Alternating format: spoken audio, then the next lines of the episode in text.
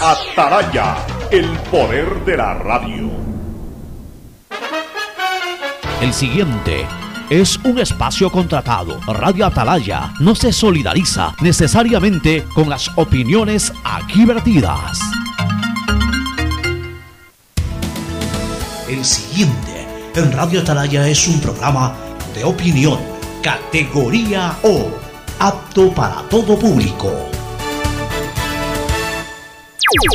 La hora del pocho, la hora del pocho se viene con todo en Radio Atalaya. La hora del pocho, la hora del pocho. Alfonso el Pocho Cara y su equipo traen para ustedes la opinión política, la opinión deportiva, más premios, sorpresas, regalos para sus oyentes. La hora del pocho, aquí en Radio Atalaya, cada día más líderes. Buenos días, este programa es auspiciado por Aceites y Lubricantes Gulf, el aceite de mayor tecnología en el mercado. CFN continúa trabajando por el desarrollo de nuestro país. El desarrollo es ahora. Con Claro, conéctate más y sin pagar más. Vas a tener el doble de gigas para que puedas navegar el doble en tus redes, tu trabajo y tus estudios. Universidad Católica Santiago de Guayaquil y su plan de educación a distancia, formando siempre líderes. Banco del Pacífico, el Banco Banco, con su línea de crédito Reactívate Ecuador al 5% de interés a tres años y con los primeros seis meses de gracia.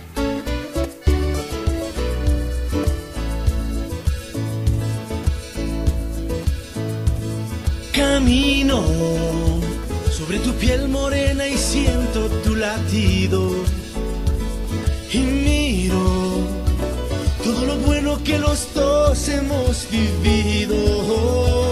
Te digo, solo hay razones para estar agradecido. Es lo que somos y lo que siempre hemos sido.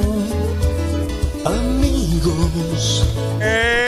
Hizo 80 sistema de emisoras Atalaya. En su año 76 Atalaya nunca falla y marca la raya del bienestar, del progreso y la libertad de Guayaquil, de Ecuador y del mundo. Por eso es una potencia en radio, cada día más líder y un hombre que ha hecho historia, pero que todos los días hace presente y proyecta futuro en el Día de los Ecuatorianos. Este es su programa matinal, La Hora del Pocho, de este viernes 26 de junio del 2020. Aquí estamos en este inexistente año 2020, que sin embargo ve correr días, horas, semanas y meses. Igual hay que contabilizarlo estadísticamente, quedará solo para las estadísticas y para el ingrato recuerdo de lo que fue un sufrimiento, eh, un sufrimiento terrible en lo eh, humano y también en lo económico. La verdad es que esta situación cada día está de mal en peor, pero al mal tiempo buena cara, hay que salir adelante, hay que pelearla. Al final de cuentas los seres humanos tenemos esa casta, esa garra de adentro de nuestras entrañas que no nos deja que nos sintamos vencidos así no más. Hay que pelearla hasta el final. El saludo de nuestros contertulios, Gustavo González Cabal, el cabalmente peligroso, y Fernando Edmundo Flores Marín Fer Floma. Comencemos con Gustavo, que una vez más está presencial ahí como debe de ser aquí en la hora del pocho. Gustavo, buenos días. Buenos días, Alfonso. Buenos días, Fernando. Buenos días, distinguida audiencia de Atalaya. Hoy día, un día para evaluar las decisiones tomadas en las horas de la noche del día anterior. Así es. El saludo ahora de Fernando Edmundo Flores Marín Fer Floma, que ya está muy pronto a eh, dejar el, confinamiento. Ha estado confinado, no sé si ha estado saliendo por ahí, aunque sea escuetamente, pero eh, en, en, esencia general ha estado confinado desde el 15, 14, 15 de marzo y ya eh, ha prometido la próxima semana, es decir, desde el primero de julio, estar presente, por lo menos aquí en los estudios centrales. No sé si abarcará presencia en otros lados, pero por lo menos aquí dice que va a estar. Así que el saludo de Fernando Edmundo Flores Marín Ferfloma al país. Fernando, buenos días. Eh, buenos días con todo, buenos días Pocho, buenos días Gustavo.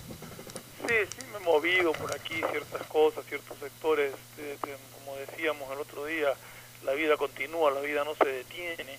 Entonces hay que tener las precauciones del caso, hay que tener los cuidados, pero no te puedes vivir encerrado porque tampoco es vida. Entonces, he hecho ciertas salidas y tal como le, había dicho yo desde el primero de julio, pues me reincorporo nuevamente ya a, la cabina central de, de, la radio para estar presencialmente con ustedes, eh, en la cabina co- conversando con nuestros amigos oyentes de todos los días. Así es. Vamos a los temas, vamos a entrar de lleno a, a- a lo político porque hay bastante condumio el día de hoy. Bueno, se esperaba que el abogado Nebot se pronuncie.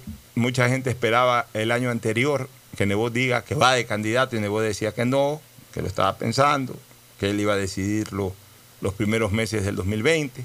Vino el 2020. Se anunció ahí antes de sospecharse siquiera de esta famosa y malhadada pandemia.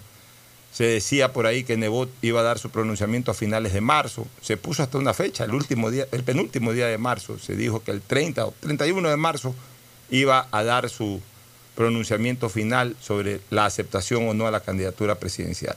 Vino la pandemia y es lógico, y ayer además lo explicó Nebot y no podía ser de otra manera.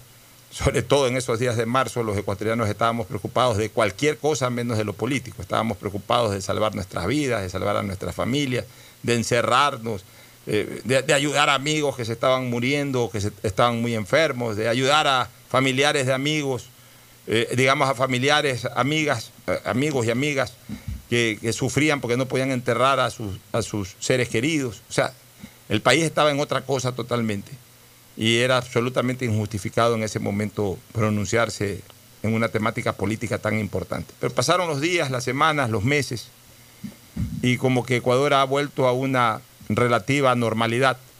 Falta todavía bastante para la normalidad absoluta a la que queremos llegar en algún momento, pero ya hoy se tolera absolutamente todo tipo de opinión distinta a la pandemia. Hubo una época en que no se hablaba de otra cosa que la pandemia. Nosotros mismos aquí hacíamos programas enteros solamente hablando de la pandemia. Hoy a veces ya ni hablamos de la pandemia. Entonces eso demuestra pues, que eh, por lo menos eh, la tolerancia de la ciudadanía ya permite muchos otros temas más distintos a la pandemia. Es más, puede ser que ya hasta canse hablar de la pandemia o canse escuchar hablar de la pandemia. Entonces ya era el momento de ese pronunciamiento y finalmente decidió el abogado Nebot hacerlo en los últimos días del mes de junio y eligió la fecha de ayer, 26 de junio, para dar a conocer su eh, decisión de participar o no. Y la respuesta fue la misma de los últimos 23 años, no, no a la carrera presidencial. La primera vez que dijo no fue en el Teatro Presidente, la última vez ayer en Facebook. Y entre el Teatro Presidente y la intervención de ayer en Facebook, pasaron cuatro o cinco ocasiones más en que siempre se le requería su participación presidencial y la respuesta era la misma, no. Una diferencia sustancial, inclusive, inclusive, en relación a la del mismo 1997 en el Teatro Presidente, se dio en esta ocasión. Que tanto el panorama electoral como la misma actitud del abogado Nebot, esta vez fue distinta, más a favor de un sí que de un no en relación a las anteriores. Cuando lo del cine presidente o teatro presidente en el año 97, ya Nebot había anunciado con mucho tiempo de anticipación que no iba. Y lo del teatro presidente fue una reunión social cristiana para tratar de persuadirlo o presionarlo. Úsese el término indicado para aquello. Persuadirlo o hasta presionarlo, con León Febres Cordero a la cabeza. Quien dijo con lágrimas en los ojos que lo invitaba al abogado Nebot a asumir el reto. Pero Nebot ya había dicho que no. Ya había dicho varias veces, en varias entrevistas, que no iba a ser candidato presidencial. Y ahí se ratificó. Y dijo, no voy. Y entonces ahí el corre-corre, ¿qué hace el partido? ¿Qué hace el partido? ¿Qué hace el partido? El partido no hizo nada. Al final de cuentas, no puso candidato. Por eso yo le dije aquí hace cuatro días atrás en un diálogo a Heinz Meller que el Partido Social Cristiano le quedó debiendo una candidatura presidencial. Porque un hombre del, del fuste, un hombre de la preparación, un hombre de la trayectoria política de Meller mereció alguna vez ser candidato a la presidencia de la República y nunca terminó de serlo. Y creo que el momento oportuno de Meller para ser candidato a la presidencia fue el 98. Y por A, B o Z circunstancias no se dio esa candidatura de Meller.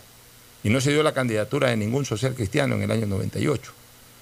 Pero ya los social cristianos estaban conscientes de que iban a hacer un último intento en el Teatro Presidente para que corra Nebot, porque ya Nebot les había dicho que no. Luego, Nebot fue candidato, obviamente en el 98 a la Asamblea, en esa época no se llamaba Asamblea, sino Congreso, terminó siendo diputado nacional, me acuerdo que todavía había esta elección de diputados nacionales. Después eh, cambió el formato de elección, ya no eran nacionales y volvió en los últimos 10 años a esto de las candidaturas y de las curules de, de asambleístas nacionales. Y en el año 2000, Nebot acepta el gran reto, relevar a León Febres Cordero y asume la alcaldía de Guayaquil. Y a partir de su llegada a la alcaldía de Guayaquil, Nebot siempre cerró las puertas a la elección presidencial. Porque ya se venía la campaña del 2002 y se hablaba de Nebot y Nebot se anticipaba a todo el mundo a decir, no voy de candidato presidencial. Mi responsabilidad es con Guayaquil. Recién me acaba de elegir Guayaquil hace dos años. Tengo muchos planes para hacer por, por Guayaquil. No voy. Olvídense de Jaime Nebot para la presidencia en el 2002. Va muy bien. Llegó la elección del 2002, el PCC propuso a Javier Neira, se desarrollaron las elecciones del 2002.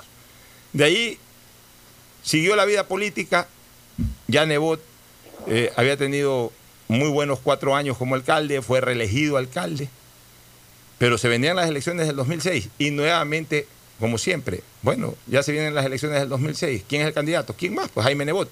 Todavía en el 2006 se especulaba de la posibilidad de León Febres Cordero, pero León estaba muy enfermo y, era ya y, ya estaba eh, bastante desgastado en la parte física y ya realmente ya no tenía ninguna intención de, eh, de pretender una presidencia de la República. Sus partidarios hablaban sí, pero eh, la realidad era distinta. Entonces, nuevamente sale a la palestra el nombre de Nebot y otra vez Nebot, argumentando lo mismo, dice no, y lo dice con anticipación, yo no voy a la elección presidencial. Es verdad que ya cumplí mi primer periodo en Guayaquil, pero me comprometí un nuevo periodo con Guayaquil y no voy a salir de mi compromiso con Guayaquil, voy a permanecer en él. Y entonces el socialcristianismo designó a Cintia Viteri candidata a la presidencia de la República y se desarrollaron las elecciones del 2006.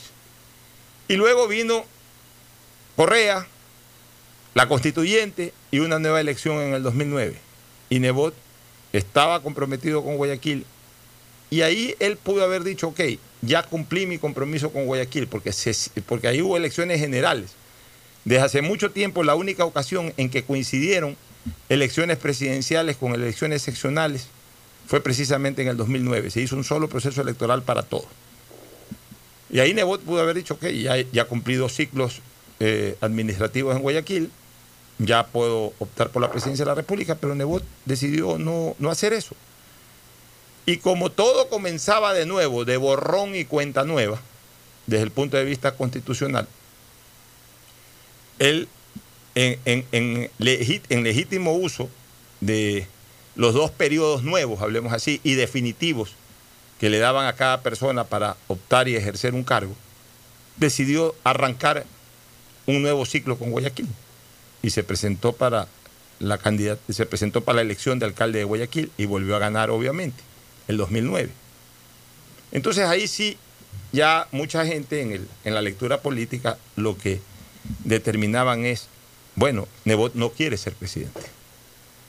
Nebot no está animado a ser presidente. Ya no es un tema de su compromiso con Guayaquil, porque ya cumplió su compromiso con Guayaquil luego de dos periodos exitosos alcaldicios.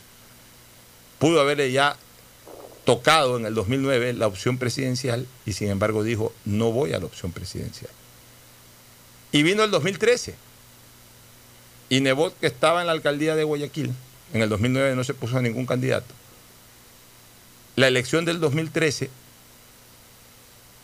Nebot pudo haber dicho, ok, ya he servido a Guayaquil 13 años, o 14, 13 años, voy a correr para la presidencia de la República, pero decidió mantenerse dentro del esquema de servicio a la ciudad de Guayaquil en condición de alcalde e invitó a Guillermo Lazo Mendoza a ser el candidato del Partido Social Cristiano. Y Lazo, que en ese momento todavía no tenía creo, o ya no, ya, ya tenía creo, ya, ya creo se había formalizado como movimiento, pero hizo alianza, sí, ya, ya estaba creo, pero hizo alianza con el Partido Social Cristiano, y en alianza el partido no puso candidato propio, sino que respaldó la candidatura de Guillermo Lazo, que era el candidato de Creo. Lazo recién iniciaba su primera experiencia electoral presidencial. Y se desarrolló esa competencia electoral con triunfo de Rafael Correa. Y entonces Nebot, el 2014, decidió un- un- un- una segunda viada eh, en la alcaldía de Guayaquil, una segunda viada alcaldicia, dentro de un segundo ciclo, dentro de un segundo periodo de su administración municipal. Primero acabó en el 2009 y de ahí lo continuó 2009-2013 y 2013-2000, perdón, 2014-2019.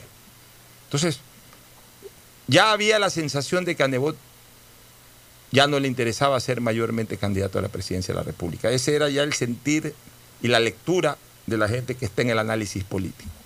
Porque ya no era, ya el, el obstáculo, entre comillas, del 2002 y del 2006, que era el compromiso que había asumido con Guayaquil, ya había sido más que cumplido. Y sin embargo, Nebot seguía con el tema de Guayaquil, no se desvinculaba del tema de Guayaquil y no asumía el reto presidencial. Entonces ya para los lectores políticos la cosa va más allá de su compromiso con Guayaquil, la cosa va de que él no tiene un mayor interés de ser candidato a la presidencia de la República. Y bueno, participa, desarrolla su último periodo alcaldicio y el 2019 entrega el municipio, luego de 19 años de excelente administración pública, se lo entrega a su, a su sucesora, eh, Cintia Viteri Jiménez. Y entonces el 2019, bueno, ya Nebot dejó de ser eh, alcalde de Guayaquil. Ya Nebot en este momento tiene tiempo disponible, no tiene cargo público alguno. Entonces, ¿qué va a pasar con Nebot? Y Nebot comienza a dar señales como no las había dado ni en el 98 y mucho menos en los tiempos en que fue alcalde de Guayaquil. Comienza a dar señales de intención o interés de ser candidato a la presidencia de la República. Comenzó a escucharse y a verse a través hoy de las redes sociales sus visitas constantes a diferentes sectores del país, a reunificarse nuevamente con dirigentes nacionales. No los dirigentes tradicionales, los de Quito, los de Ambato, los de Guayaquil mismo, los del Oro o los de los ríos, no. Comenzó a visitar gente en el oriente, comenzó a hacer visitas en la Sierra Central, en la Sierra Norte, en la Sierra Sur, en toda la costa ecuatoriana. Comenzó a vérselo nuevamente a Jaime Nebot, ya no solamente como ese líder, ese líder político que desde el municipio de Guayaquil daba sus criterios de orden nacional, pero sentados en un sillón alcaldicio. Ya se lo comenzó a ver al Nebot dinámico, que comenzó a viajar y a movilizarse por todo el país. Entonces, para el elector político, ¿cuál era esa señal? Nebot quiere correr a la presidencia de la República. Cambió la actitud de Nebot. No es el mismo Nebot ni siquiera del 98, mucho menos del Nebot de, de las alcaldías, estáticos desde su silla de alcalde. Ya este es un Nebot precandidato, ya este es un Nebot que tiene en mente correr, que se está acercando nuevamente a sus bases nacionales. Eso debe tener alguna pretensión, eso debe tener algún objetivo. Eso es lo que leía el analista político, eso es lo que leían los sujetos políticos. Por eso es que lo de ayer sí sorprende más que el, incluso lo del 98 o 97, y por supuesto sorprende muchísimo más que todas aquellas negativas de Nebot durante el tiempo en que fue alcalde. Porque las señales que dio el exalcalde de Guayaquil en este último año apuntaban hacia una candidatura. Y ayer, al decir no y cerrar la puerta, obviamente sorprendió. Más allá de que en ciertos entornos políticos relacionados con el propio exalcalde, incluso expandiéndose un poquito más allá de esos entornos, ya se rumoraba, ya se conocía de que lo más probable es que Nebot diga que no. Incluso la lectura política de la carta que envió a sus amistades en las últimas 72 horas, aquí con Fernando Flores y contigo la leímos, eh, en uno de los párrafos, eh, cuando comenzó a hablar de que la, la, cuestión va más allá de un sí o no y que él tenía que explicar muchas cosas y que había que escucharlo con inteligencia, con paciencia, etc. Esa es una lectura que ya aquí nos permitió anticipar de que por lógica lo más probable es que iba a decir que no. Pero de todas maneras sus partidarios no solamente que guardaban la esperanza, sino que en muchos casos sí estaban convencidos, esos que no están en el día a día de la política, sí estaban convencidos que Nebot iba a ser candidato. Por eso que ayer los coge de sorpresa muchos de ellos esta negativa de Nebot. Un criterio inicial tuyo para entrar ya al detalle y a las consecuencias de esta decisión, Gustavo. Sí, a mí te he escuchado tu, análisis histórico realmente interesante, Alfonso. La decisión de Nebot eh, patea, mueve el tablero político, eso no hay dudas, porque eh, Jaime era un candidato muy sólido, muy fuerte. En estos momentos su ausencia va a mover algunos temas. Sin embargo, yo, políticamente hablando, que, siempre he pensado que los muertos políticos de Ecuador gozan todos de buena salud, encuentro a un Nebot que se queda con el pie en el estribo. Todos sabemos, una montura tiene dos estribos. Se queda con el pie en el estribo sobre la consulta popular, que buscando sentido, escuchando con atención a lo que dijo ayer, terminar con la constitución de Montecristi es un imperativo para el país. La constitución de Montecristi tiene que morir para que viva la república. Es decir, mañana podemos poner en la presidencia a un gran capitán, al mejor piloto que encontremos para llevar este buque que está con graves problemas. Pero la constitución de Montecristi siempre va a ser un terrible lastre. Son como verdaderas anclas que impiden el desarrollo del país. Entonces por ahí tenemos a un hombre que es un zoom politicón, porque Nebot no es un poeta, no es un futbolista, Nebot fundamentalmente es un político. Es un hombre que durante toda su vida ha tenido el poder de una manera muy cercana, desde que era un pibe. Su padre era un político importante, en una enorme cantidad de tiempo en la que el velasquismo marcó la raya política del Ecuador. Y por esa línea, yo no creo, mira, que se haya retirado de la política. Él va a impulsar la consulta nacional. Y si la logra hacer adecuadamente y la impulsa con éxito, y, el país le da un apoyo sustancial a esa consulta que de verdad tiene que dársela, la impulse o no la impulse Nebot, esa es una realidad, una constante, una variable que no admite eh, eh, eh, ningún otro tipo de réplica. La constitución de Montecristi es un dogal, es una espada en el cuello del desarrollo del Ecuador. Entonces yo veo allí que Nebot hoy no es candidato. ¿Cuántos años tiene Jaime? Debe pasar los 71. Yo, y, y, se lo ve muy bien. Sí. Nebot es un hombre que se conserva muy bien. Y todo puede pasar. Todavía falta, mi querido Alfonso, mucha agua que corra bajo el puente. Fernando, tu criterio. Yo creo que, que la negativa de, del abogado Neboda a correr por una candidatura presidencial se la puede, tiene varias lecturas dependiendo de cómo la quieras interpretar cada uno. Hay gente que dice que los números no le daban y que por eso no corre, pero en las encuestas previas que se alcanzaron a ver, pues estaba muy bien posicionado. Eh, también se puede pensar un poco de la mano con lo que acaba de, de manifestar Gustavo, de que llegar a la presidencia con un país ingobernable por tener una constitución que tiene que desaparecer del mapa, que tiene que ser borrada completamente de, del país, no permite gobernar. Entonces tiene que cambiar esa constitución para poder avanzar. Esa es una constitución hecha a la medida de un gobierno socialista del siglo XXI que quiso protegerse, que quiso hacer lo que le dio la gana con el país. Y mientras no se derogue esa constitución, Ecuador no va a poder avanzar. Entonces, quizás lo ve desde ese punto de vista también. Y prefiere que entrar en la batalla de eliminar esa constitución que hacerse cargo de un barco prácticamente ingobernable mientras dure esa constitución. Pero en todo caso el tiempo nos va a decir a qué punto es la negativa del abogado Nebot, a quién favorece y a quién no. Definitivamente yo creo que la negativa del abogado Nebot eh, no le va a dar los votos a cualquier candidato social cristiano que se ponga. Porque crea también un resentimiento con gente que estaba convencida de que Jaime Nebot era la solución y que Jaime Nebot iba a correr a la presidencia. Y esa gente ahora se encuentra con el dilema, ¿a dónde voy? Entonces tenemos que ver en próximas mediciones hacia dónde apuntan muchos de esos votos. Así es, este, Fernando. Mira, yo, yo voy a ampliar ahora también mi comentario al respecto. Yo he, llegado a, yo he pensado mucho, yo he meditado mucho sobre las negativas de Nebot. No ahora, las he meditado de mucho tiempo atrás. Estamos hablando de son 23 años de negativas. Yo creo que va con un tema de ilusión.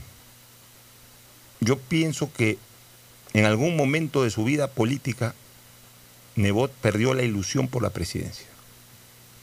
Perdió la ilusión por la presidencia.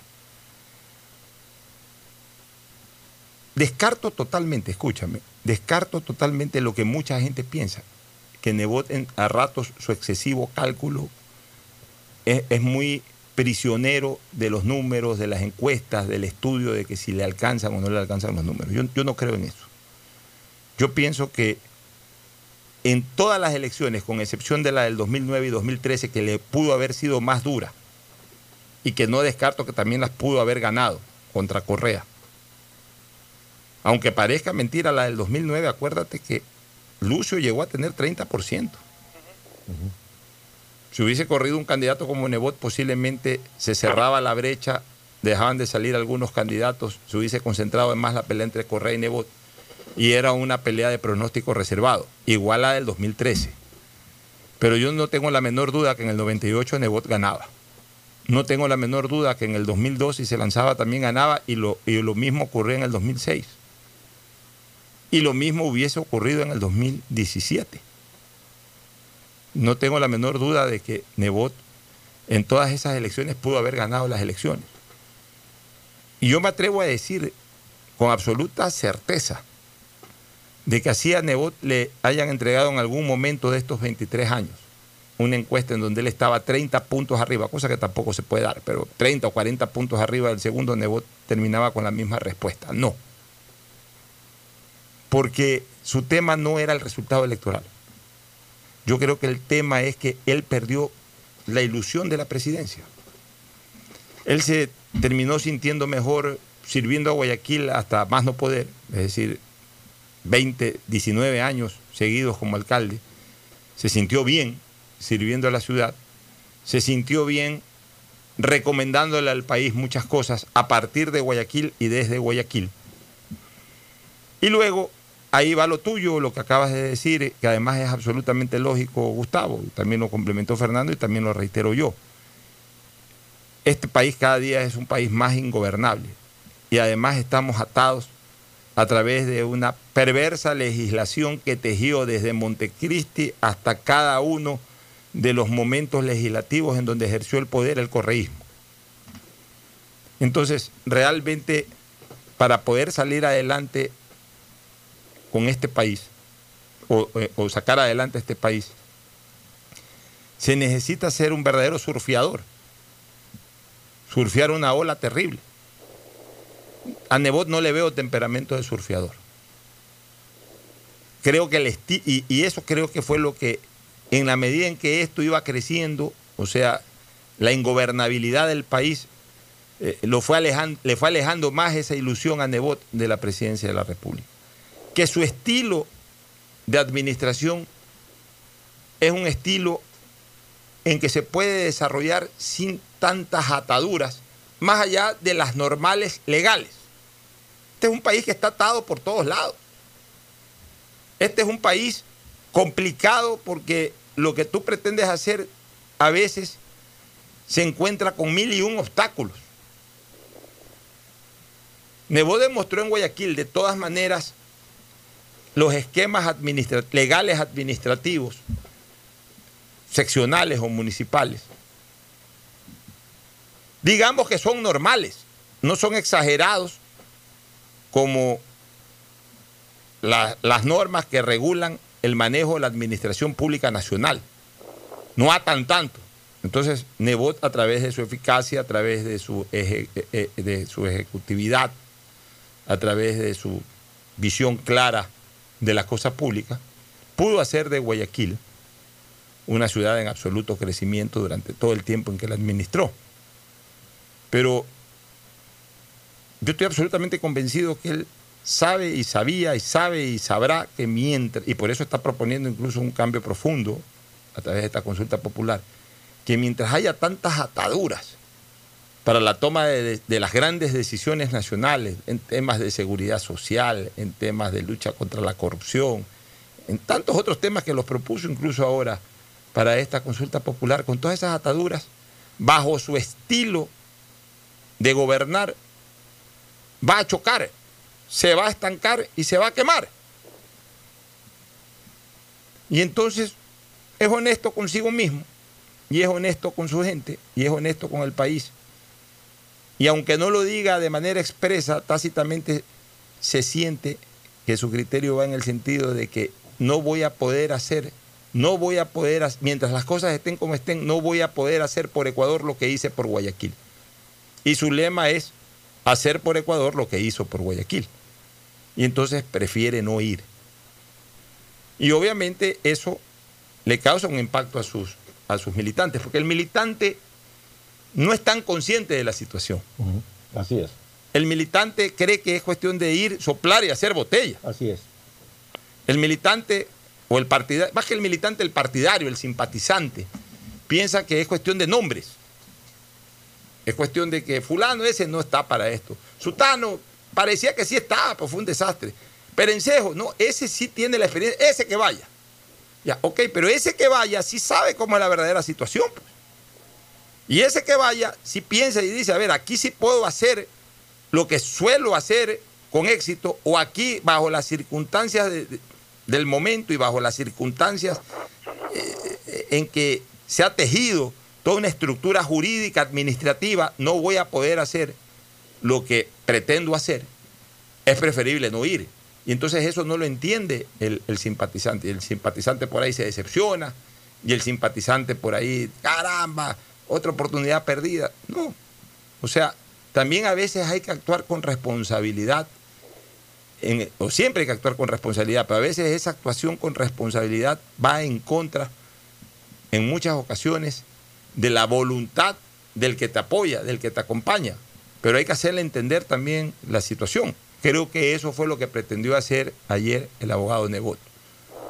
Ahora, se viene una lucha importante para él, que primero lo va a mantener activo en la política, obviamente, esta propuesta de consulta popular, este borra y va de nuevo de, ese, de esa estructura mañosa, perversa, jurídica, política, administrativa que tiene el país, tirarla abajo.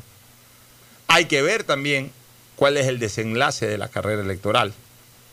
Hay que ver si a las nuevas fuerzas políticas que en un momento determinado eh, lleguen a, un, a una posición hege- hegemónica, le conviene o no les conviene tumbar eso. Y entonces ahí también el grado de resistencia puede ser mayor o el grado de resistencia puede ser menor. Todo eso hay que ver. Pero lo que sí está claro es una cosa, que la prioridad política inmediata es la carrera presidencial. O sea, la gente está enchufada en la carrera presidencial.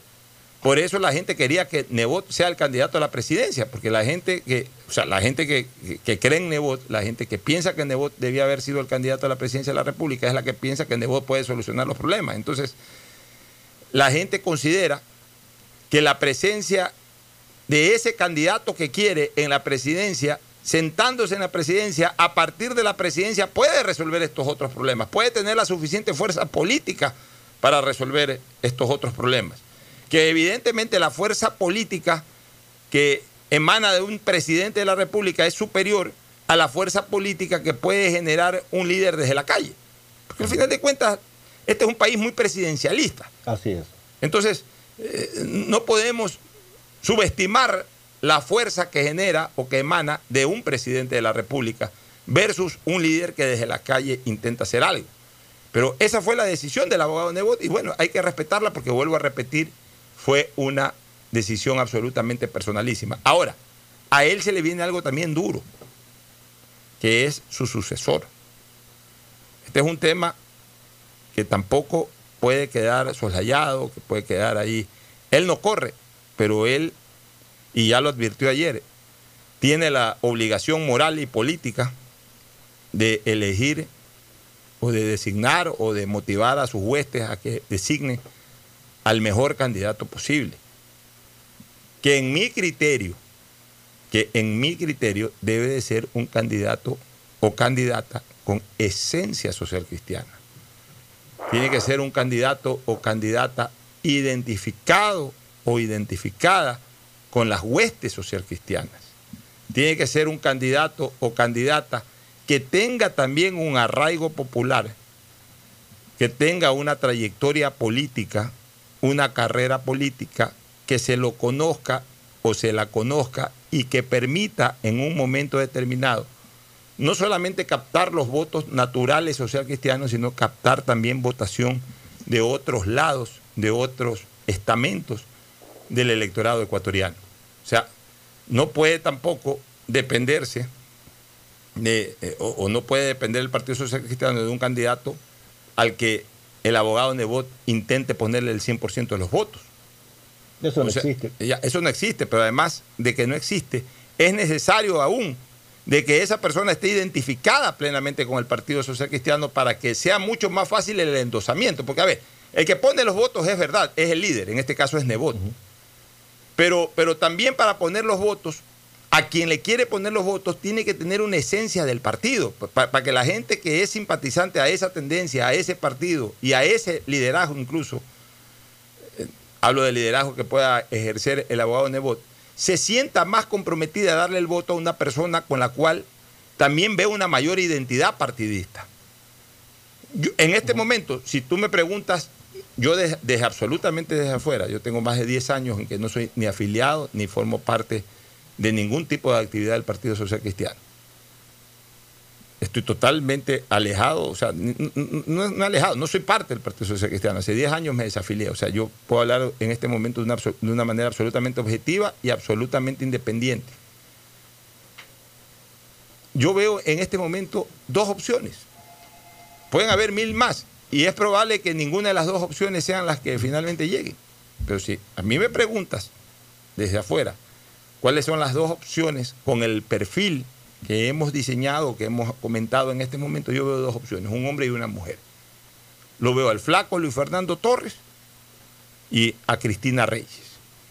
¿Por qué? Porque concentran eso, indistintamente que en el caso de que al flaco Torres le fue mal en la elección de la alcaldía, de Apato, y que a Cristina Reyes le fue bien en la elección nacional, o sea, llegó primero en la lista, pero es por los votos del partido, lo que sea, pero son personas que identifican al partido. No es lo mismo una elección para alcalde que una elección nacional para presidente, porque ahí ya se mete más la organización. Una elección para alcalde es más la votación muy personal, muy de la identidad o de la simpatía que en ese momento genere el candidato alcalde en la localidad donde participa. Una votación presidencial abarca más el compromiso de la organización política, o sea, ahí se mete más el sentimiento partidista. Entonces, en ese sentido, por carrera, por trayectoria, yo veo que estas serían las dos personas que guarden el perfil como para aspirar a reemplazar algo durísimo, reemplazar durísimo, algo muy duro, reemplazarlo a Jaime Nebot en la opción presidencial. Pero como ya hay que buscar uno, esas serían las personas. Ahora, lo más probable es que surjan otros, ya eso dependerá de los propios social cristianos, dependerá por supuesto de su líder máximo, pero es lo que yo me permitiría comentar al respecto, Fernando. Sí, Pocho, pero yo, yo, yo pienso, bueno, todavía falta mucho camino que recorrer, mucho agua bajo el puente, pero yo pienso que esta negativa de Jaime Nebot debilita enormemente al Partido Social Cristiano. Lo debilita desde el punto de vista en que su líder, la donde la gente puso su esperanza, donde esperó muchos años algunos de ellos, para por fin tenerlo a Nebot nuevamente de candidato presidencial con serias aspiraciones de, de triunfo, y que el líder diga no, yo creo que de- debilita profundamente al Partido Social Cristiano. Y lo debilita en cuanto a su candidatura presidencial y más aún, si Jaime Nebot no va a estar de candidato a nada, sino que simplemente va a proyectarse a, una consulta popular para cambiar la constitución de Montecristi, también lo debilita en sus aspiraciones del número de asambleístas que pueda captar. Es como lo veo ahorita, no sé si ya en el camino haya movimientos y haya eh, caras nuevas que, que puedan resurgir, pero ahorita siento eso. Sí, este, tu criterio, Gustavo, al respecto. Sí, yo creo que el Partido Social Cristiano puede poner de candidatos a, a estas personas que tú has dicho y otras más. Sin embargo, no existe, no ha existido transferencia de votos. Una cosa es una cosa que Jaime Nebot como candidato y otra cosa que es otra cosa Jaime Nebot apoyando a algún candidato del partido. Yo quisiera plantear en la mesa la posibilidad de ir más allá del partidismo. ¿Qué posibilidades tiene la República de un gran frente nacional alrededor de una figura de centro derecha? ¿Es eso probable? Porque la gran minga nacional así lo exige, porque el momento que está viviendo la República, nuestros connacionales, nuestras familias, nuestros hijos, la pandemia que, que nos abraza y que no nos afloja, está allí. Eso por un lado. Por el otro lado, quisiera un poco refrescar la historia de los alcaldes de Guayaquil y la presidencia de la República. Hubo un gran dirigente cefepista, Carlos Guevara Moreno. Fue ministro, un hombre muy inteligente, alcalde de Guayaquil. Desapareció. No corrió por la presidencia de la República. Corrió y perdió. Claro, pero luego de eso desapareció. Se fue a Acapulco. Totalmente. Don Asad Bucarán, el Malín, fue alcalde, la dictadura lo defenestró, no pudo ser presidente de la República porque le pusieron una constitución que le pedía que sea padre y madre ecuatoriano. Francisco Huerta Montalvo, un alcalde el más joven ah, de los alcaldes que ha tenido Guayaquil, no eh, eh, defenestrado igualmente, corrió por la presidencia de la República, perdió. Adalá Bucarán Ortiz fue alcalde de Guayaquil. Pero ese sí fue presidente, el único caso. En ambos casos no concluyó su periodo. Claro, pero después alcalde fue presidente, el De- único caso en el, Guayaquil. el- el único caso, ¿no? Duró seis meses como presidente. Y luego Nebot, que está, deja- dejó la alcaldía de Guayaquil y que todavía no se ha presentado nuevamente como candidato a la presidencia de la República. Un, un tema de carácter estadístico, Ajá. peculiar, singular, que yo lo he descubierto de los últimos 60 años de la política ecuatoriana. Mira, 60 años, que es bastante. El descarte o, o la autoexclusión del abogado Jaime Nebot a la presidencia de la eh, República descartaría además la única posibilidad visible que yo veo desde el punto de vista estadístico, la única posibilidad visible que yo veo desde el punto de vista estadístico de que se repita un nombre en los últimos 60 años de presidentes de la República constitucionales y democráticos. Ese es un detalle, bueno, habría otra opción. Eh, eh, eh, bajo, bajo regímenes constitucionales, si se lanza Otto Sonnenholzner y llegase a ganar Otto Sonnenholzner, podría repetirse un nombre, el de Otto, Otto Rosemena, Otto Sonnenholzner. si se lanzaba Jaime Nebot y llegaba a ganar Jaime Nebot, se repetía el nombre Jaime Roldós, con Jaime, una- Jaime, una Jaime. Nebot. Con una diferencia, en el caso de, de los Jaimes sería por votación popular. Claro, pero igual son presidentes. Solamente es que- votación popular. Es que yo este, este ejercicio estadístico, este ejercicio estadístico, yo lo hago para los presidentes constitucionales, indistintamente de su. No, no, pero estaba haciendo porque, la porque incluso aquellos que asumieron constitucionalmente, aunque no por elección popular, como el caso de Gustavo Novoa, Alfredo Palacio, sus nombres no, no, no, no figuraron antes en los últimos 60 años de vida republicana como presidentes. Es increíble, es increíble. O sea, eh, todos los presidentes constitucionales, aunque no hayan sido por la vía democrática, es decir, la elección en urnas, sino ya sea por asambleas constituyentes, ya sea por eh, Sucesión presidencial, lo que sea, todos los presidentes, por lo menos su primer nombre, el nombre de pila estamos hablando, el nombre eh, con el que No, se lo conoce políticamente, puede ser que a lo mejor coincidan en un segundo Claro. nombre, pero, eh, pero todos, hasta de nombres absolutamente eh, populares, como Carlos y José, no se han repetido. El único Carlos presidente en los últimos 60, 70 años fue Carlos Alberto Arroyo del Río. Y el único José, que es un nombre que lo encuentras en cualquier esquina, es José María Velasco Ibarra. No ha habido otro José. Es un, es un hecho. Ni tampoco otro Sixto. No, y de todos los presidentes de la República, desde los años 40 hasta la presente, todos han sido nombres distintos. El, el último Carlos fue Carlos Julio Rosemena Mon- Monroy. Bueno, entonces hablemos de los últimos 50 años. Eh, eh, eh, a partir Claro. de- de- de- del velasquismo, de José María Velasco Ibarra, Carlos Julio Rosemena Monroy, etcétera. Ya. A partir de ahí, después de Carlos Julio Rosemena Monroy no ha habido otro Carlos. Y después de José María Velasco Ibarra no ha habido otro José, que son los nombres posiblemente. Luis. No recuerdo un presidente que se llame aquí Luis o que se haya llamado aquí Luis. Todos los presidentes han tenido un nombre irrepetible en el cargo. Es una cosa increíble, es una cosa estadísticamente hablando increíble. Entonces, con Jaime Nebot en la palestra, se podía dar esa situación de que si ganaba la elección, este, eh, ya a- aparezca otro presidente con un nombre, con un mismo nombre o con un nombre igual al, al que ejerció hace 40 años atrás, Jaime Roldós. Pero ya se descartó ahora la opción de Jaime. Este, queda pendiente la de Otto, si es que se lanza Otto Sones Hosner y llega a ganar, este, se recordará a Otto Arosemena Gómez.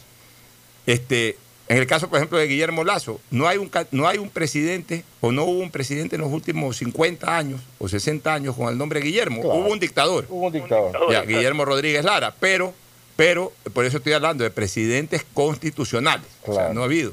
Este, otros que se están lanzando, pues, Andrés Páez, por ejemplo, se lanza. No ha habido.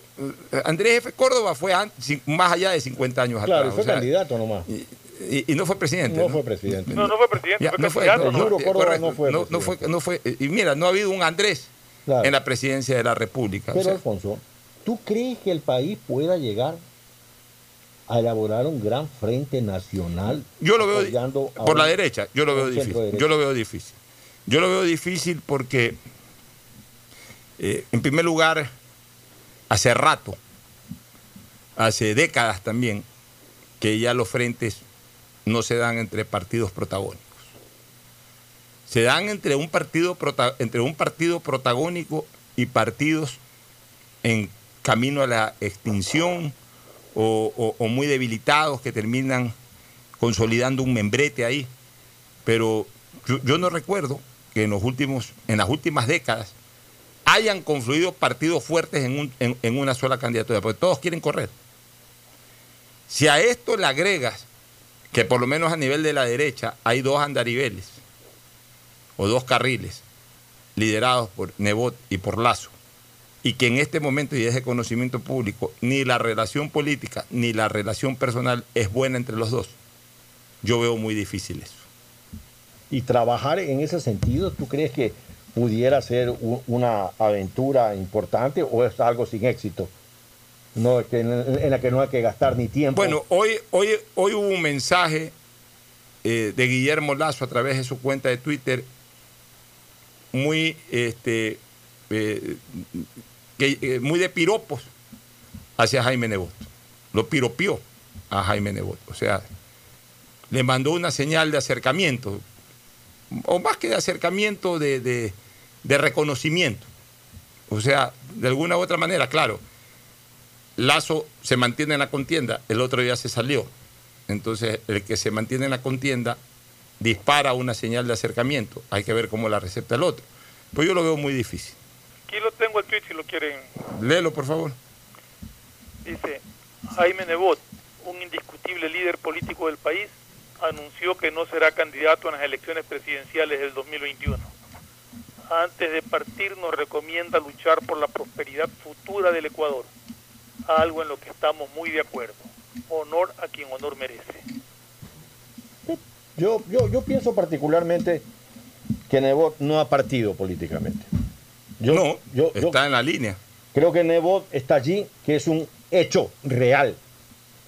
Jaime Nebot Say es una realidad política, ¿sí? Que solo no va a correr en esta elección para presidencial, que posiblemente no corra nunca, pero en este país donde los panoramas políticos son tan cambiables, son tan distintos, porque una de las cosas que tiene que demostrar el pueblo, si es que fuéramos a una consulta popular eh, en la que derribemos los temas de la constitución de Montecristi, una cosa que tiene que demostrar el ecuatoriano allí es la fibra para conducir en el andarivel correcto a la República.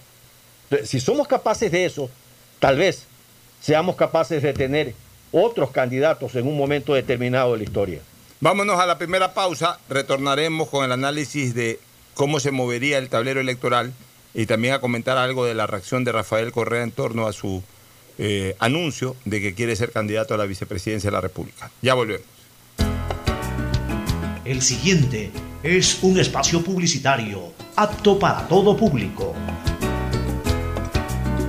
Han sido días difíciles para el país, pero al igual que tú, no nos rendimos y seguimos empujando por el desarrollo. Por eso el gobierno de todos, a través de la CFN, destinó más de 50 millones en financiamiento para capital de trabajo con su producto Pyme Express. Hoy, son más de 800 pequeñas y medianas empresas beneficiadas que darán un gran alivio a sus negocios y así cuidar los empleos de miles de familias ecuatorianas. Trabajas por el desarrollo, nosotros para apoyarte, para seguir avanzando, porque al Ecuador lo reactivamos todos. CFN. Toda una vida. El Para que gobierno de todos todos. en su familia estén conectados al mismo tiempo y puedan navegar en redes, jugar en línea, trabajar y ver películas, contrata internet claro de 25 megabytes para tu casa que incluye licencia Microsoft Office 365 por 25 dólares más impuestos. Además te apoyamos con el segundo mes de internet y si lo necesitas te ayudamos a financiar tu computadora con Claro. Todo se conecta.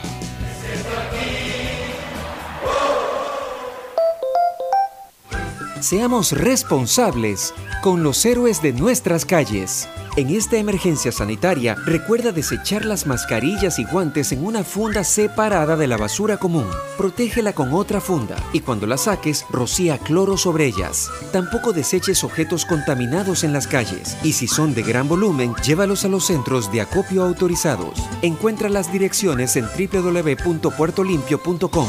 Puerto Limpio, juntos por Guayaquil. Si quieres estudiar, tener flexibilidad horaria y escoger tu futuro, en la Universidad Católica Santiago de Guayaquil trabajamos por el progreso en la educación, ofreciendo cada día la mejor calidad. Estamos a un clic de distancia. Contamos con las carreras de marketing, administración de empresa, emprendimiento e innovación social, turismo, contabilidad y auditoría, trabajo social y derecho. Sistema de Educación a Distancia de la Universidad Católica Santiago de Guayaquil, formando líderes siempre. Algo cambió y se siente.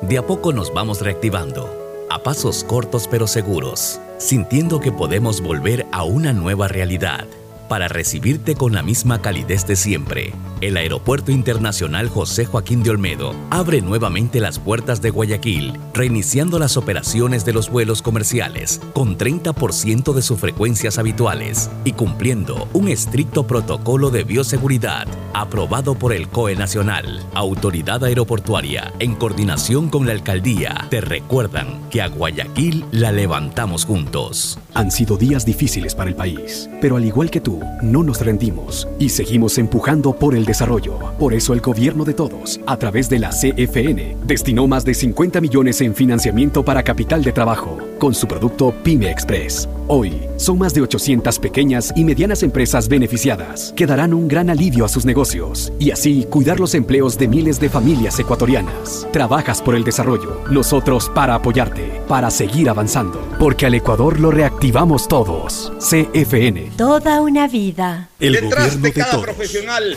hay una gran historia. Aprende, experimenta y crea la tuya. Estudia a distancia en la Universidad Católica Santiago de Guayaquil. Contamos con las carreras de marketing, administración de empresa, emprendimiento e innovación social, turismo, contabilidad y auditoría, trabajo social y derecho. Sistema de educación a distancia de la Universidad Católica Santiago de Guayaquil, formando líderes siempre. Llegó el momento de volver a abrir las puertas a la ilusión, de prender las luces a un futuro mejor, de empezar de nuevo. Presentamos Crédito Reactiva de Ecuador, un crédito con fondos del gobierno nacional para micro, pequeños y medianos empresarios al 5% de interés. Recíbelo ahora y empieza a pagar en 6 meses hasta 36 meses plazo. Llegó el momento de reactivar la producción y proteger el empleo. Juntos saldremos adelante. Banco del Pacífico. A Ecuador, lo reactivamos todos. El gobierno de todos. Hay sonidos que es mejor nunca tener que escuchar. Porque cada motor es diferente. Desde hace 104 años, Lubricantes Gulf mantiene la más alta tecnología y calidad en línea de aceites para motores a diésel y gasolina. Está hecho con una fórmula especial para dar excelente protección a todo tipo de motores, evitando el desgaste prematuro de pistones, anillos y árbol de levas. ayudando a mantener limpio el motor y libre de depósitos que se forman por las altas o bajas temperaturas. Dele a su motor lo que se merece. Lubricantes Gulf, la más alta tecnología en lubricación. 104 años preservando la vida de su motor. Lubricantes Gulf. Gulf es más lubricante.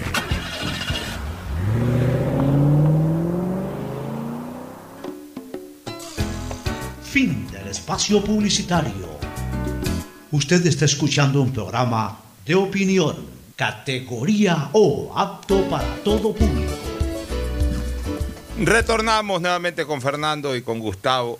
Panorama electoral con la decisión de Nebot. ¿Cómo la ves tú, Gustavo? Bueno, esto le apuntala fundamentalmente la candidatura de Guillermo Lazo. Así suena de lógico. Así suena de lógico. Guillermo hace cuatro años perdió la elección con un 2%, teniendo encima todo lo que era tribunal electoral, que eran tribunales de bolsillo del correísmo, el núcleo duro del correísmo, activando políticamente, todo el poder del Estado correísta activando políticamente, y bueno, y el propio Guillermo con una serie de errores en la logística y una serie de errores eh, en, en, lo que pudo haber sido y no fue el Guillermo Lazo que ter, terminó la primera vuelta y entró a la segunda vuelta. Yo creo que ahí él dejó mucho que desear, políticamente hablando. Ahora tiene una gran ocasión, tiene una gran oportunidad de solidificar el centro derecha, que es donde el país espera y abriga la esperanza de un país mejor, de una república con más trabajo, que amplíe la frontera del bienestar.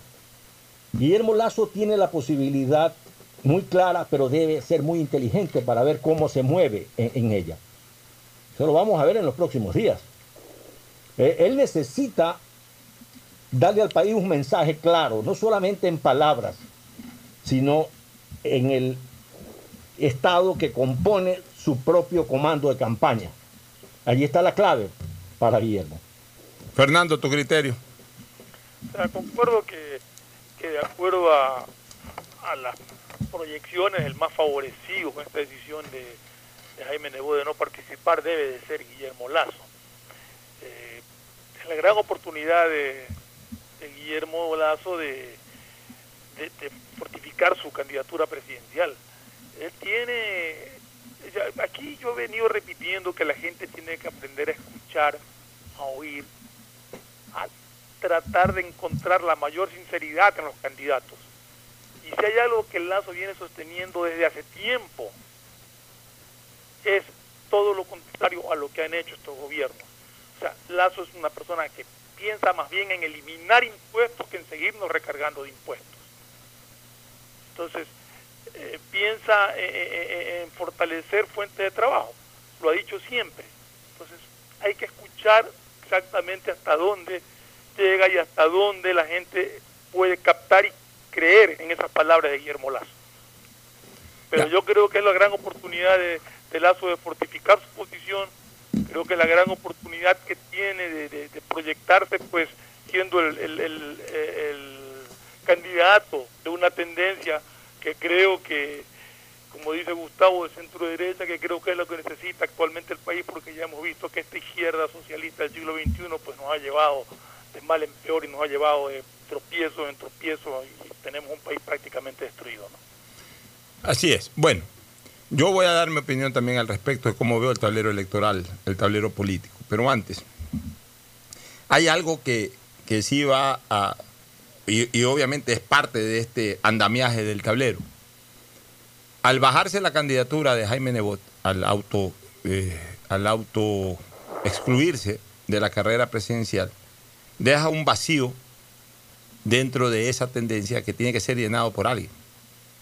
Entonces, ese vacío en este momento tiene tres, tres, eh, eh, tres, tres candidaturas que están mirando ese vacío para, para coger un, una tajada, cada uno una tajada de ese vacío.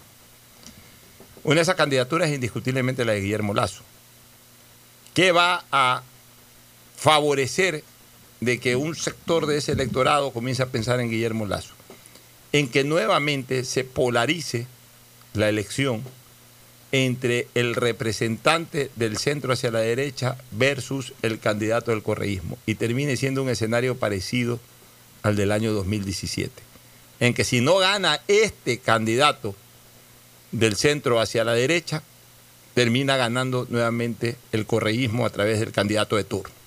Entonces, eso va a ser, o e- ese va a ser un punto a favor de, la candidatura de Lazo para captar una buena parte de ese espacio vacío que deja Jaime el- el polarizar el tema.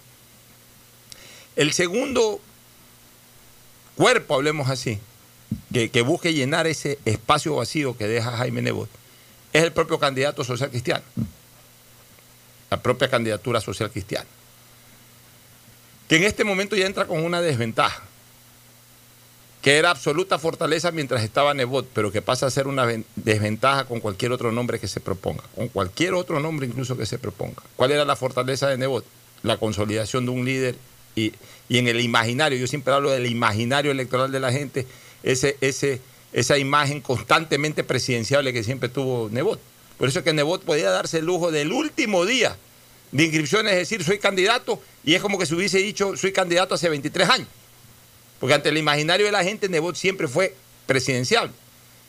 Pero quien vaya a sustituirlo a Nebot en este momento no, no tiene en el no está en este momento en el imaginario electoral de la gente. Pon cualquier nombre. Cristina Reyes todavía no está en el imaginario de la gente como candidata presidencial. Nosotros decimos que tiene el perfil social cristiano, todo, que sería una de las opciones válidas, pero ella realmente no está en, este momento en el imaginario de la gente como presidencial. Recién ahorita podría comenzar a sonar. Luis Fernando Torres tampoco está en el imaginario presidencial de la gente. Henry Kronfle no está en el imaginario presidencial de la gente. Y cualquier otro dirigente social cristiano que tú pretendas proponer no está en el imaginario presidencial de la gente. Con excepción de Cintia Viteri, porque ya está ocupada. Alcaldesa. Entonces tampoco en este momento está en el imaginario presidencial de la gente. No es lo mismo aquel Partido Social Cristiano del 98 que tenía varias imágenes presidenciables en el imaginario de la gente. El propio Nebot. Si no era Nebot, pues estaba Meller, que tenía una imagen presidenciable en el imaginario de la gente. Y por supuesto, León Febres Cordero, que siempre tuvo una imagen presidenciable en el imaginario de la gente. Hoy no ocurre eso. Entonces, es complicado por el tema tiempo, porque construir una imagen presidencial en el imaginario de la gente cuesta tiempo. Toma tiempo, toma trabajo. Entonces, imagínate tú, recién en este momento el Partido Social Cristiano entraría a una especie de primarias o de la forma como decidan nominar al candidato. No va a ser mañana ni va a ser pasado. Va a tomar un mes, va a tomar un mes y medio, va a tomar dos meses conocer cuál va a ser el candidato social cristiano o a qué candidato va a auspiciar el Partido Social Cristiano. Porque también se habló de que no necesariamente era del partido, sino que podía ser por fuera del partido. La pregunta es, si ese por fuera del partido va a significar una alianza con alguien que corriendo con otra etiqueta se le una al Partido Social Cristiano, o si va a ser alguien que no es social cristiano, pero que tampoco tiene ninguna otra etiqueta y que lo recepte el Partido Social Cristiano. O sea, también habría que definir todo eso. Pero en cualquiera de las circunstancias, los nombres que podría plantear el PCC, y más aún el nombre que finalmente designa el PCC, no está en este momento en el imaginario de la gente como candidato presidencial. Es Entonces, entonces tiene que construirse esa imagen. Y ya el tiempo es corto para construir esa imagen. Así es. Entonces, obviamente ya el espacio que por supuesto deja ese espacio vacío que deja Nebot, no le va a alcanzar a, a la persona que lo reemplace dentro de la tendencia o dentro del partido, no le va a alcanzar para llenar todo ese espacio, sino que seguramente llenará una parte de ese espacio. Y el tercer cuerpo que intente llegar a ese vacío que deja Nebot, si es que se lanza, podría ser Otto Sonneholzner. Por el perfil personal que tiene Otto Sonneholzner, por el perfil político que tiene Otto Sonneholzner, en tanto en cuanto logre desetiquetarse del gobierno de Lenín Moreno. Porque mientras él mantenga la etiqueta del gobierno de Lenín Moreno, le va a ser muy difícil. Y mientras más tiempo demore en mantener esa etiqueta, más complicado le va a costar des-. O sea, él necesita hacerlo lo más pronto posible si quiere tener una opción presidencial. ¿Por qué? Porque lamentablemente, y así tengo que decirlo, no, no es nada en contra del gobierno en sí, pero es una realidad, el gobierno hoy contamina electoralmente. Así es. Entonces, no solamente que si Otto Sonnenholzner no se destiqueta en este momento o lo más pronto posible, no solamente que se contamina él o contamina su candidatura, sino que terminará contaminando también al partido que en algún momento lo recepte. Entonces también ese es un tema de tiempos de decisión, lo que tenga que en algún momento tomar Otto Sonnenholzner. Pero obviamente él sí seguramente aspire a ocupar ese espacio vacío que deja Nebot por, eh, por, por- por concepto de tendencia, o sea, su, estilo, su manera de pensar, la manera, eh, eh, digamos, a la gente a la cual puede llegar y que forma parte de ese espacio vacío que dejó Nebot, es un sector con el cual él también se puede identificar. Entonces, ahí están los tres cuerpos que intentan ocupar ese espacio vacío. Por supuesto, ¿cuál es el más favorecido con esta decisión? Lazo. ¿Por qué? Porque Lazo ya tiene su propio nicho. Ya Lazo, Lazo tiene su propio espacio, que no es minúsculo, que es un espacio importante. Y aquí lo que va a hacer es captar, si no todo, porque va a ser imposible que capte todo, pero por lo menos una parte. Entonces, incrementa su patrimonio electoral. Incrementa su patrimonio electoral. Entonces, para él, la situación política en el tablero electoral termina siendo favorable en torno a la decisión del abogado Jaime Nebot. Porque se elimina el verdadero contrapeso que él iba a tener en la elección.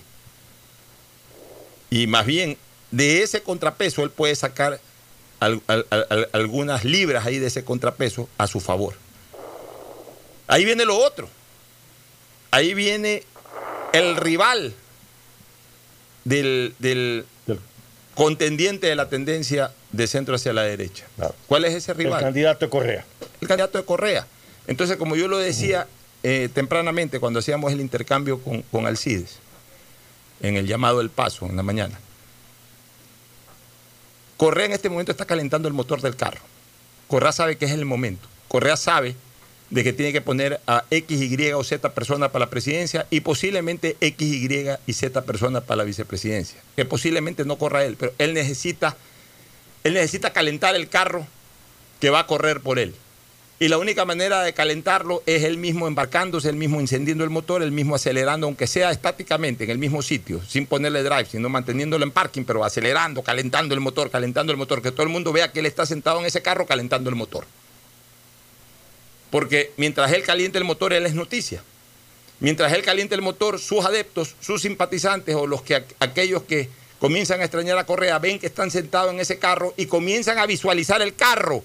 A Correa no le interesa ya que visual- de- cuando comienza a correr el tema, cuando comience la competencia, a Correa no le interesa que vean al conductor. A Correa lo que le interesa es que vean al carro, que la gente ubique bien al carro, que visualice bien el carro. Entonces él se siente en el carro. número del carro. Perdón, el número del carro, el color del carro, la marca del carro. O sea, él lo que quiere es que la gente vea el carro para que cuando eh, arranque la competencia sepan que es su carro. Entonces, por eso ahorita lanza eh, esto de que va a ser candidato a vicepresidente por Revolución Ciudadana. Él que sabe que de, de angas o de mangas va a tener muchas dificultades, como ya lo dije eh, en su momento, hace pocos minutos atrás. Él tiene limitantes jurídicas políticas, perdón, jurídicas electorales y jurídicas penales que impidan su candidatura a la vicepresidencia, pero no pierde nada y al contrario gana mucho lanzando la tesis, lanzando la propuesta, lanzando su intención. Y de esa manera hace que la gente simpatizante de él comiencen a ver ese carro como carro propio. Y lo, hacen, lo hace con, con ese comentario, si es que me dejan, o sea, como victimizándose, si es que no puede ser. Es que esa va a ser su estrategia. Cuando a él le digan que no, entonces él va a decir, no me dejaron, pero aquí están los míos. Este es mi carro. Y la gente que quiera seguirlo se va a embarcar atrás de ese carro. Si la estrategia está clarísima. Entonces, no se puede descartar hoy que ese sea un carro protagónico en la competencia. Y entonces, lo más probable es que terminemos viendo una carrera electoral muy similar a la del 2017, concentrada entre, primero, quien representa el anticorreísmo, que terminará encarnándolo Lazo, como, lo, como ocurrió en el 2017, y a la tendencia. Segundo, quien represente al correísmo, el que se embarque en ese carro a conducirlo. Tercero, con un candidato social cristiano al que le faltó tiempo para entrar en el imaginario presidenciable de la gente. Cuarto, con un candidato joven llamado outsider, que ya no es tan outsider porque finalmente ha sido vicepresidente de la República, que tiene buena imagen y todo, pero que va con una etiqueta muy pesada. Aunque se la saque más adelante. Si no se la saca en corto tiempo más, ya esa etiqueta va a ser muy difícil que se la pueda sacar más adelante o que pueda limpiarse de los efectos nocivos de esa etiqueta. Mientras más próximo está la inscripción de la candidatura y más próxima está la, la elección y más demora en sacarse esa etiqueta, más complicado va a estar. Y, y, para mí ahí para el tema electoral. De ahí vendrán 25 candidatos atrás. Pues. Claro, claro. Que, que sumado todos sus votos pueden ser un, un candidato más, sumando todo. Así es. No sé si tienes algún otro criterio, Gustavo o Fernando. No, sí, yo particularmente estoy de acuerdo contigo. Lo que no creo es en, en la famosa fuerza electoral y posibilidades de Otto. ¿Dónde está el, políticamente Otto? Otto surge hace un par de años, tal vez menos, como vicepresidente, nombrado precisamente por una mayoría asambleísta, que es la mayoría del reparto de los hospitales. O sea, de eso no se lo va a poder sacar, pues él no fue electo por el pueblo. Otto fue electo por la mayoría oficialista del reparto de los hospitales. Yo he visto un vicepresidente silente cuando debió hablar. He visto un presidente inoperante tanto en la crisis de octubre del año pasado cuanto en los hechos acontecidos en la pandemia de este año. Yo he visto un vicepresidente, como dice Primicias, contratando a la empresa Kairos de España asesores en temas políticos, electorales. O contratando a un asesor apellido López, electoral en términos... Eh, eh, no tenía asesores científicos como debió hacerlo. No hizo un circuito de gente notable en salud pública. No, usaron la pandemia para ganar, en teoría, votos. Pero la pandemia le respondió con la crisis hospitalaria producto de la mayoría del reparto de los hospitales, mayoría que colapsó la administración de salud pública, mayoría, es la misma mayoría que nombra a Otto Holzer. Sin embargo, Gustavo, uh -huh. Fíjate tú que hoy día yo le estaba escuchando al director de Sedatos en una entrevista que dio a Ecuavisa, que los números sí marcan una diferenciación de Sonnenholzer con Moreno y con el gobierno. O sea, de alguna u otra forma, quizás por su por ser joven, por ser una persona eh, eh, eh, con sus plenos... Nuevo. Ya, sobre todo con sus plenas capacidades físicas y más aún siendo una persona joven, se movía por aquí, por allá, se lo veía por derecha, por izquierda, por arriba y por abajo. De todas maneras, sus números no fueron malos, o sea, no salió tan mal parado de la pandemia. Está en 49% de aceptación de gestión y un poco menos, 42% de credibilidad, versus que el gobierno en ambas cosas está, pero muy por debajo del 20%. ¿Quién dice eso? Sedatos hoy día lo registró. Yo particularmente creo que Sedatos es la más informal de las encuestadoras del Ecuador. Está bien, pero en todo caso es una fuente de información sí, estadística. Ahí está. Ya. Lo que te quiero decir es de que eh, logró de alguna u otra manera capear el temporal, porque le pudo haber ido peor. Pero vuelvo a repetir y, y, y, mantengo mi criterio, él tiene una etiqueta muy pesada. Primero, prim, o sea, ya él entró sí, porque eh, se rumoró mucho, se, se, comentó mucho, se ha especulado mucho sobre su posibilidad presidenciable, entonces uh -huh. él sí ya está dentro del imaginario presidenciable de la gente, o sea, todo el mundo sí habla de la posibilidad de que él sea candidato a presidente. Eso es lo que yo llamo incorporarse uh -huh. al imaginario presidenciable de la gente.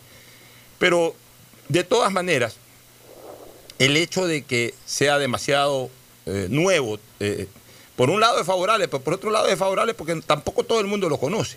Oye, Pocho, pero... Ya, pero... Y segundo, déjame terminar la idea.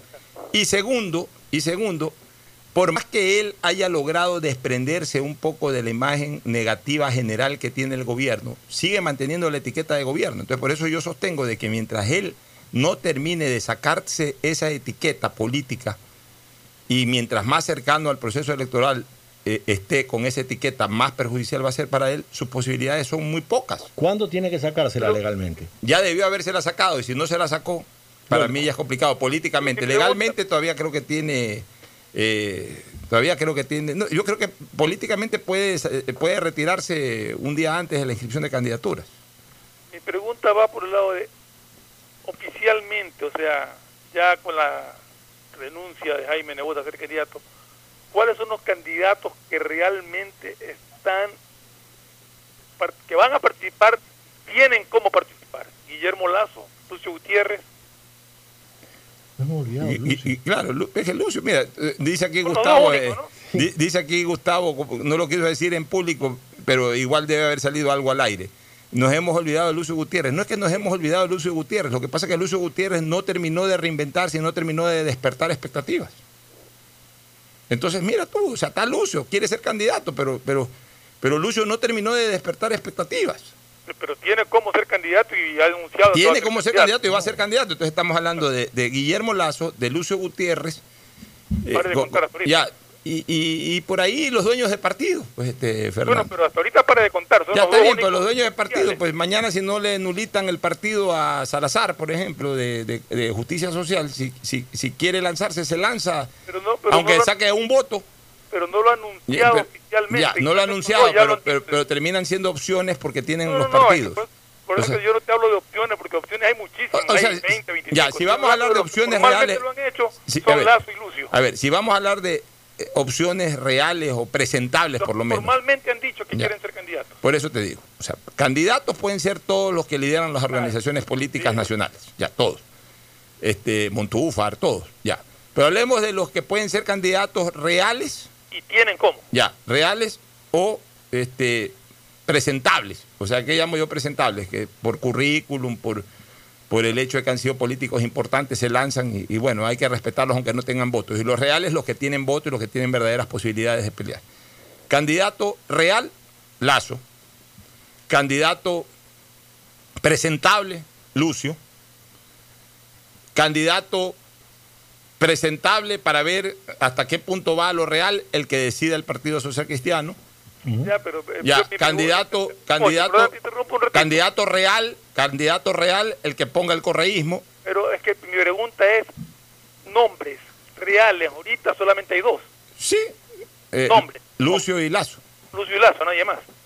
Así es. Pero, a ver, pero una cosa es Ahora que. sí. Ya, pero una cosa es que existan esos nombres ya puntuales.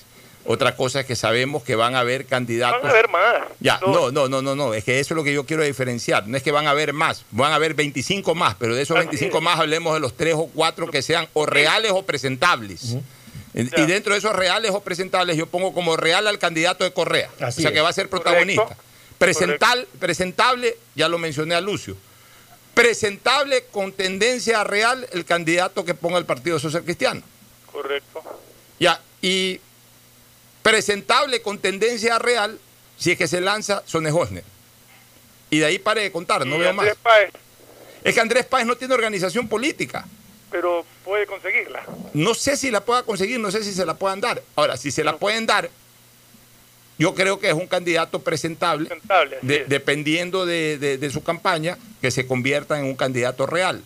Pero el problema de Andrés Páez es que no tiene organización política, porque la organización política que él impulsó ya presentó las firmas, pero como todas, presentó la firma y no se las revisaron. Y a- aparentemente al día de hoy están fuera de la próxima competencia electoral como organización política. Una perla más del, del Consejo Nacional Electoral. Pero es la realidad. pues. Así es. Nos vamos a recomendaciones comerciales. Auspician este programa. Aceites y lubricantes Gulf, el aceite de mayor tecnología en el mercado. Acaricia el motor de tu vehículo para que funcione como un verdadero Fórmula 1 con aceites y lubricantes Gulf.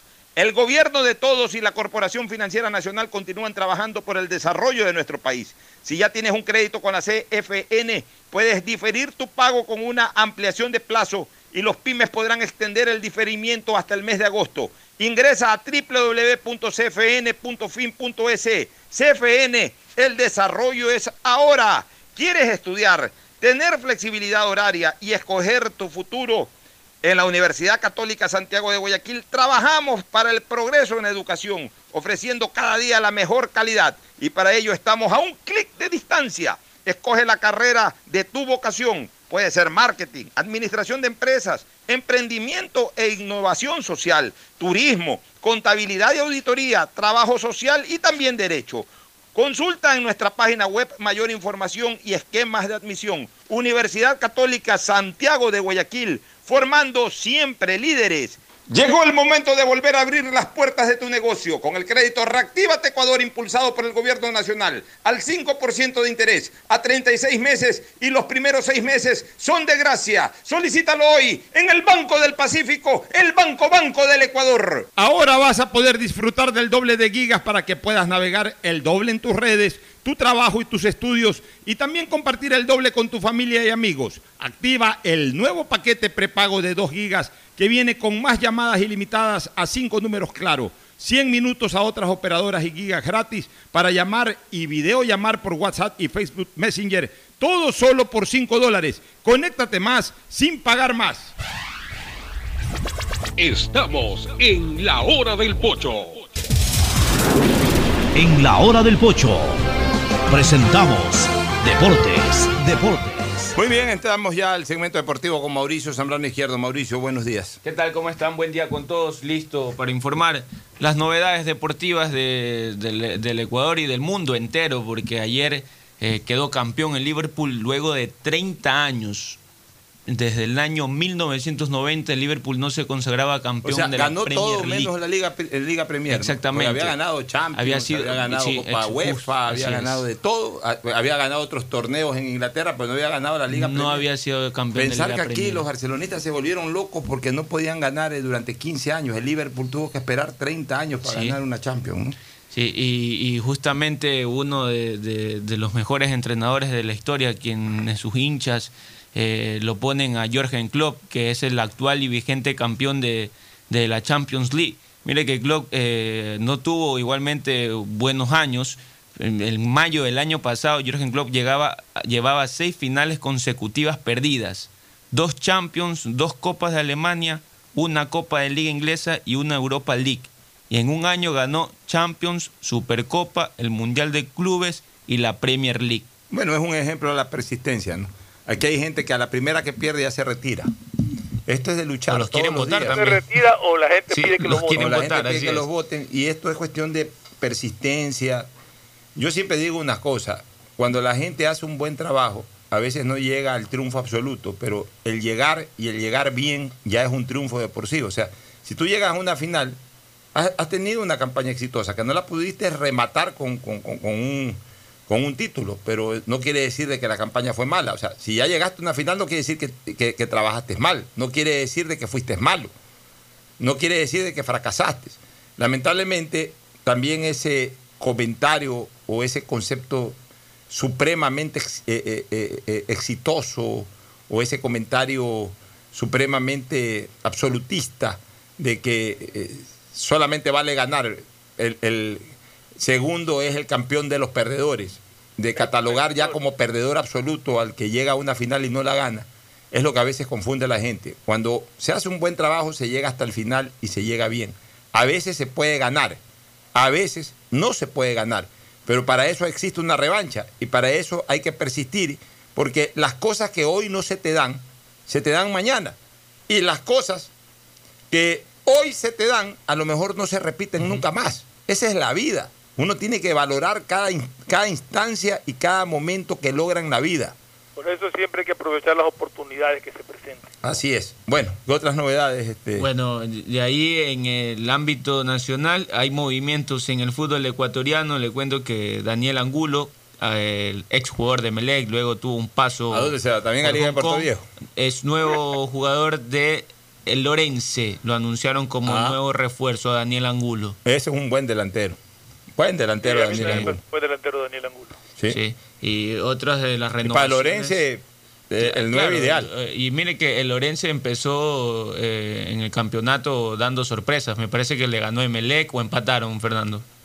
Empataron al último minuto. Em- empató, le empató pues, al último minuto, ¿verdad? ¿Eso fue este año? Sí, ¿O el claro. año pasado? No, este año. El recién ascendido de Lorenzo. La verdad es que ya, ya- es que de lo que no lo- hemos tenido fútbol. Lo que ocurrió este año ya ni me acuerdo. O sea, me acuerdo del coronavirus, no Por eso que para mí este año es inexistente. Este, ¿Qué otras novedades? Bueno, y Emelec, como ya lo ha anunciado y se mantiene firme, no ha hecho contrataciones, pero sí renovaciones de sus jugadores. Ayer el Atalanta y el Club Sport Emelec pudieron llegar a un acuerdo para la extensión del préstamo del jugador Brian Cabezas, que su contrato, perdón, Hasta el 2021. correcto, hasta el 2021, el 30 de junio del 2021 quedará eh, Brian Cabezas.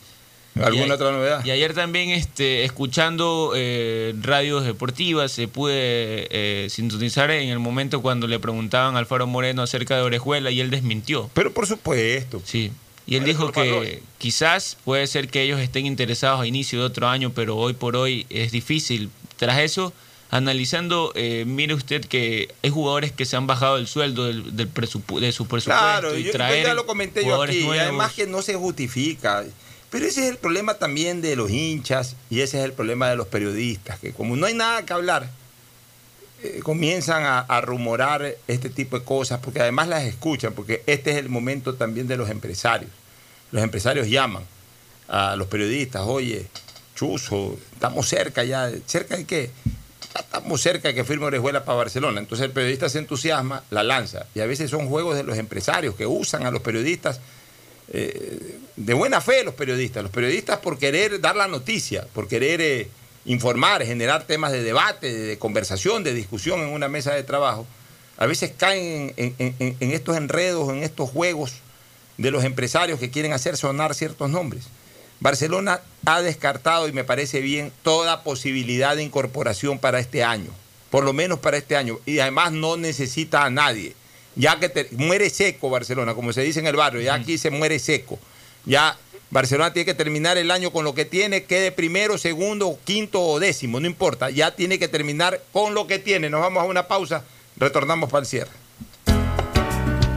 El siguiente es un espacio publicitario apto para todo público.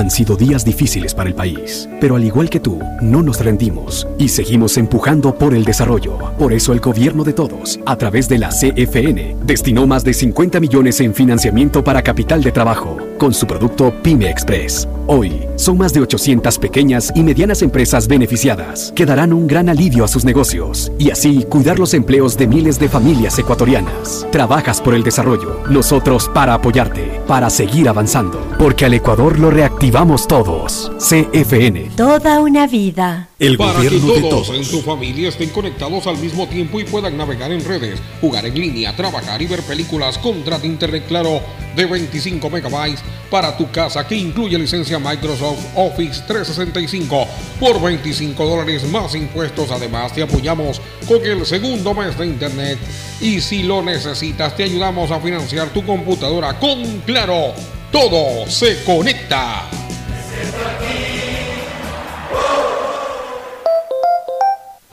Seamos responsables con los héroes de nuestras calles. En esta emergencia sanitaria, recuerda desechar las mascarillas y guantes en una funda separada de la basura común. Protégela con otra funda y cuando la saques, rocía cloro sobre ellas. Tampoco deseches objetos contaminados en las calles y si son de gran volumen, llévalos a los centros de acopio autorizados. Encuentra las direcciones en www.puertolimpio.com.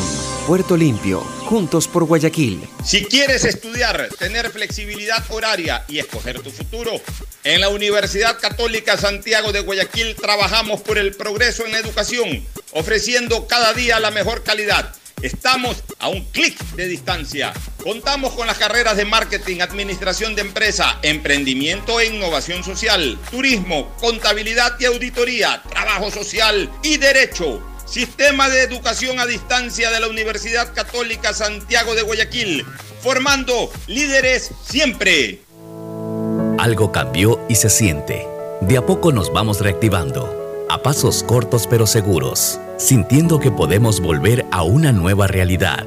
Para recibirte con la misma calidez de siempre. El Aeropuerto Internacional José Joaquín de Olmedo abre nuevamente las puertas de Guayaquil, reiniciando las operaciones de los vuelos comerciales con 30% de sus frecuencias habituales y cumpliendo un estricto protocolo de bioseguridad aprobado por el COE Nacional. Autoridad Aeroportuaria, en coordinación con la Alcaldía, te recuerdan que a Guayaquil la levantamos juntos. Han sido días difíciles para el país, pero al igual que tú, no nos rendimos y seguimos empujando por el desarrollo. Por eso el gobierno de todos, a través de la CFN, destinó más de 50 millones en financiamiento para capital de trabajo con su producto Pyme Express. Hoy, son más de 800 pequeñas y medianas empresas beneficiadas que darán un gran alivio a sus negocios y así cuidar los empleos de miles de familias ecuatorianas. Trabajas por el desarrollo, nosotros para apoyarte, para seguir avanzando, porque al Ecuador lo reactivamos todos. CFN. Toda una vida. El Detrás gobierno de de cada todos. profesional hay una gran historia. Aprende, experimenta y crea la tuya. Estudia a distancia en la Universidad Católica Santiago de Guayaquil. Contamos con las carreras de marketing, administración de empresa, emprendimiento e innovación social, turismo, contabilidad y auditoría, trabajo social y derecho. Sistema de educación a distancia de la Universidad Católica Santiago de Guayaquil, formando líderes siempre. Llegó el momento de volver a abrir las puertas a la ilusión, de prender las luces a un futuro mejor, de empezar de nuevo. Presentamos Crédito Reactiva de Ecuador, un crédito con fondos del gobierno nacional para micro, pequeños y medianos empresarios al 5% de interés. Recíbelo ahora y empieza a pagar en 6 meses hasta 36 meses plazo. Llegó el momento de reactivar la producción y proteger el empleo. Juntos saldremos adelante. Banco del Pacífico. A Ecuador, lo reactivamos todos. Hay sonidos que es mejor nunca tener que escuchar. Porque cada motor es diferente. Desde hace 104 años, Lubricantes Gulf mantiene la más alta tecnología y calidad en línea de aceites para motores a diésel y gasolina. Está hecho con una fórmula especial para dar excelente protección a todo tipo de motores, evitando el desgaste prematuro de pistones, anillos y árbol de levas, ayudando a mantener limpio el motor y libre de depósitos que se forman por las altas o bajas temperaturas. Dele a su motor lo que se merece. Lubricantes Gulf, la más alta tecnología en lubricación. 104 años preservando la vida de su motor. Lubricantes Gulf. Gulf es más lubricante.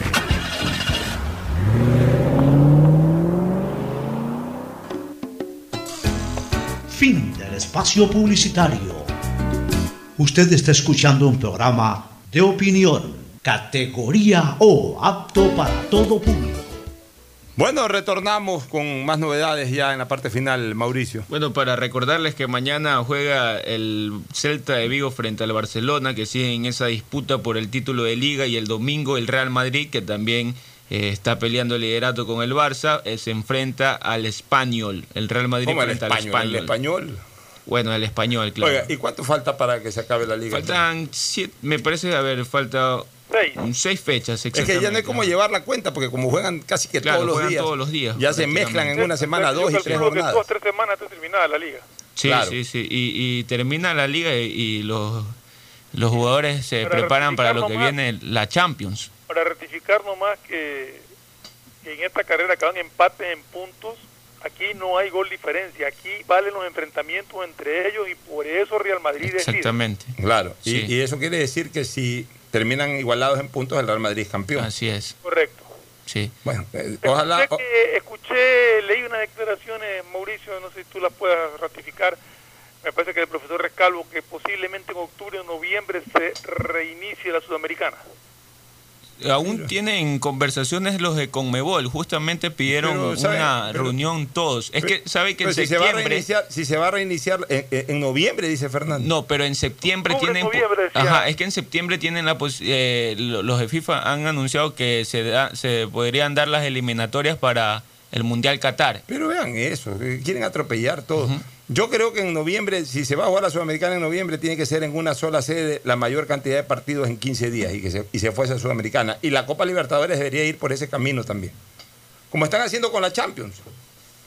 Es que no, este año hay que acomodar todo, este año no existe, este año hay que terminarlo como sea, no existe. Pero las mismas ligas, como tú dices, en, en Italia y en, y en España al menos están jugando tres partidos a la semana, por lo menos. Y no son más. Así es, pues ya esto tiene que acabarse rápido, o sea, y hay que reorganizar eh, la nueva temporada, Dios quiera, ya sin coronavirus, sin nada, ¿no?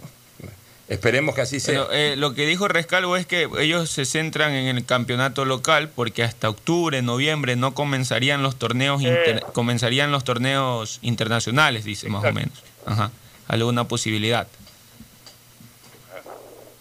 Gracias por su sintonía. Este programa fue auspiciado por Aceites y lubricantes Gulf, el aceite de mayor tecnología en el mercado.